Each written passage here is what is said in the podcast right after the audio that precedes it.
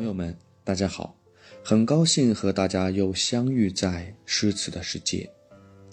国庆期间游览中原，行至秦渭时，也就是今天的陕西和山西交界处，我第一次看到了黄河，这条孕育中华民族的母亲河。傍晚时分，在七口古镇登高眺远。眼前的景象恰如“白日依山尽，黄河入海流”。而当我到达壶口瀑布时，奔腾而下的黄河在此处迅速收窄，咆哮着怒吼般的冲出。这一刻，方能感受到“君不见黄河之水天上来，奔流到海不复回。”沿着沿环公路驱车而行，两旁的高山耸立，一条大河弯弯曲曲向前无尽的奔腾。这一路竟是五千四百多公里。这次要分享的诗篇是描写黄河与人的一篇佳作，它是唐代大诗人李白的作品，它叫《公无渡河》。黄河西来绝昆仑，咆哮万里出龙门。波涛天，遥资节，大禹离百川，鳌蹄不愧家。沙湍掩洪水，九州是残麻。其害乃去茫然风沙。被发之叟狂而痴，清晨临流欲西为。旁人不惜，妻止之。公无渡河，苦渡之。湖可泊，河难平。公果溺死刘海梅。有长鲸百尺若雪山。公乎公乎，挂卷于其间。箜篌所悲，竟不还。李白的这首《宫无渡河》是以汉代的乐府诗为基础而展开的。原诗仅写白首狂夫投河而死时其妻的悲惨呼号，表达了一位妇女对丈夫的真挚感情。而此篇则加入了更多的元素，我们一起来欣赏。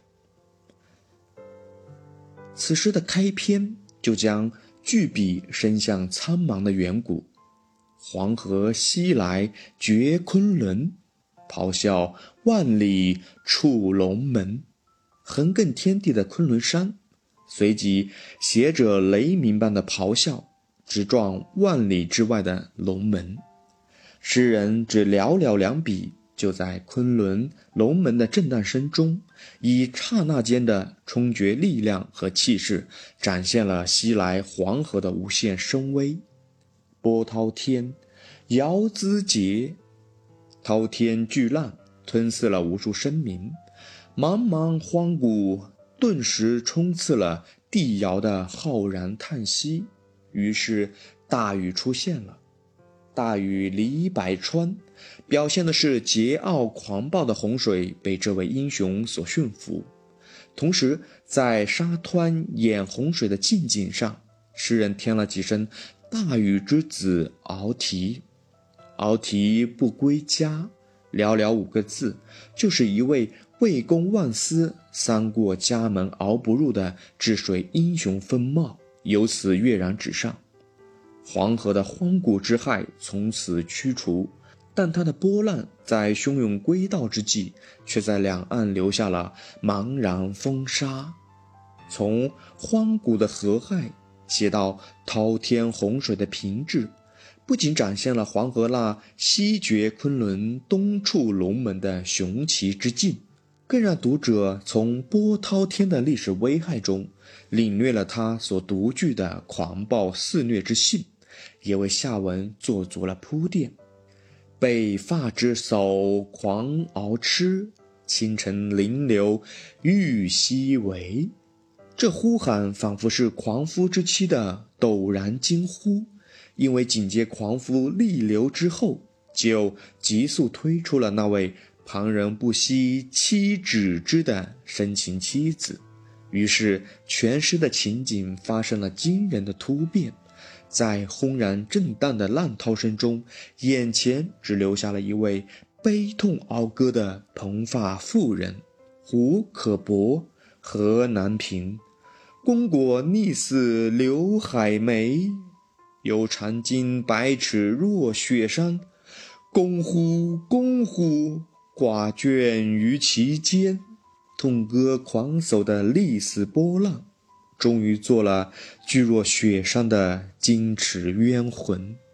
这景象是恐怖的，而公乎公乎的呼叫，声声震颤在耳边。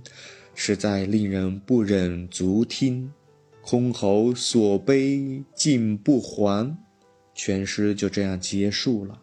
而黄河的烈岸涛浪却还在汹涌，狂夫之妻的策达浩气还压过浪波，在长天下回荡。